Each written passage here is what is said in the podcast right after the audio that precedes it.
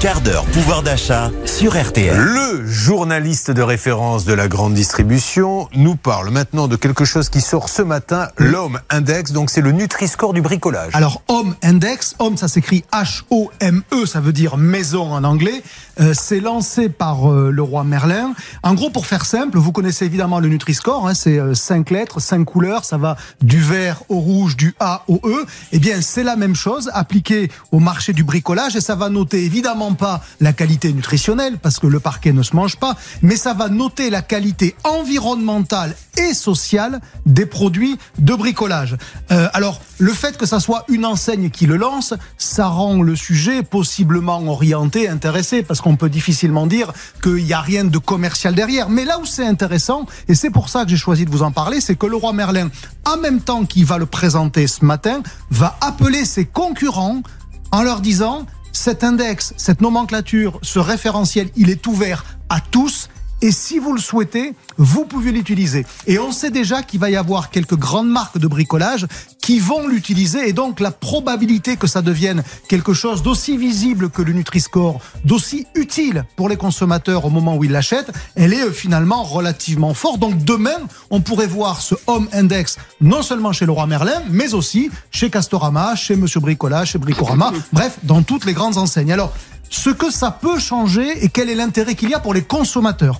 Euh, ben pour euh, regarder l'intérêt des, consommateurs, il faut, se, il faut voir comment ça va être noté, comment ça va être mesuré. Il y a six critères.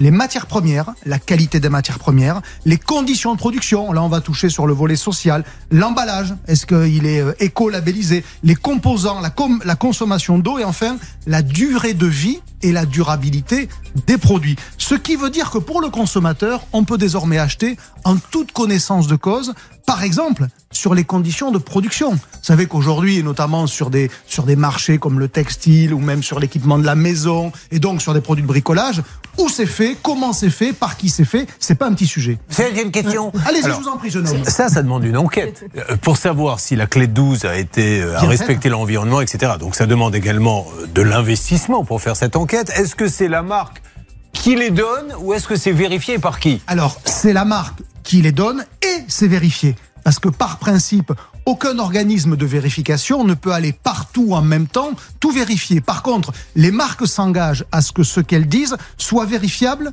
n'importe quand et n'importe où. Et donc ensuite, on fait des vérifications Des par sondage. surprise. Exactement, c'est exactement ça. C'est l'interro écrit de surprise qui ne valide pas que vous savez tout le programme, mais qui valide au moins que vous avez assez bien regardé les choses pour ne pas être collé. Donc ça, c'est le premier sujet, c'est que le consommateur peut acheter en toute connaissance de cause.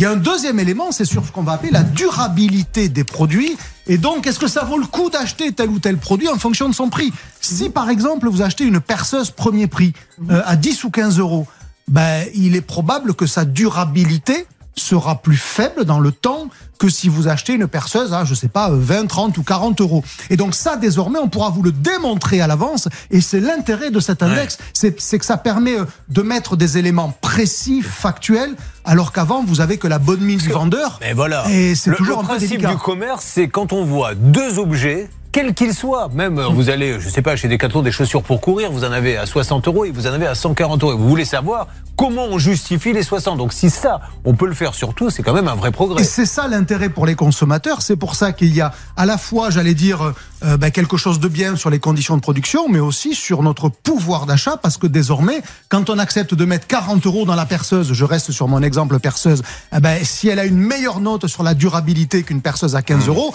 ben, on sait que nos euros sont mieux dépensés. Alors si c'est juste pour faire un trou une fois, peut-être qu'il n'y a pas besoin quand même de la perceuse à 40 euros. Mais si vous voulez vous en servir plusieurs fois, alors vous allez savoir à l'avance qu'elle peut durer. Nourriture, Nutri-Score, bricolage au Index, est-ce que vous qui fouinez partout et qui êtes toujours au courant de tout avant tout le monde, euh, on peut imaginer que ça va se multiplier dans tous les secteurs? Oui, on commence à voir arriver d'ailleurs ce qu'on appelle un Planet Score, et notamment sur les produits alimentaires, où on cherche à intégrer, euh, en gros pour faire simple, le carbone émis par les produits. Alors je simplifie volontairement, mais en gros, un produit qui aura traversé la Terre pour arriver jusqu'à votre assiette, il aura un Planet Score d'une couleur, alors qu'un produit qui aura été fait en bas de chez vous, il aura un Planet Score d'une autre couleur. Bernard Sabat qui est spécialiste voyage, on, on pourrait imaginer un jour qu'il y ait comme ça euh, pour les voyages. Non mais si vous partez à tel endroit et de telle façon, on vous met une note de 8 par rapport à la planète ou une note de 4, etc. Ça c'est quelque chose que vous pouvez soumettre avec les deux trois amis qui vous restent dans le métier, parce que vous êtes quand même bien cramé. Il faut dire les choses comme elles sont. Je, vous rappelle aujourd'hui qu'il y a un tourisme responsable et il y a donc euh, qu'on appelle ATR et donc ce tourisme responsable, cette association justement euh, travaille là-dessus et c'est très intéressant ce que vient de dire notre ami Dover. À quoi correspond le A de ATR dans tourisme responsable? Agence du tourisme Ah, responsable. agence, je sais pas, vous ou association si vous préférez. Non, non, mais j'aime bien que les choses soient précises. Bernard Sabat.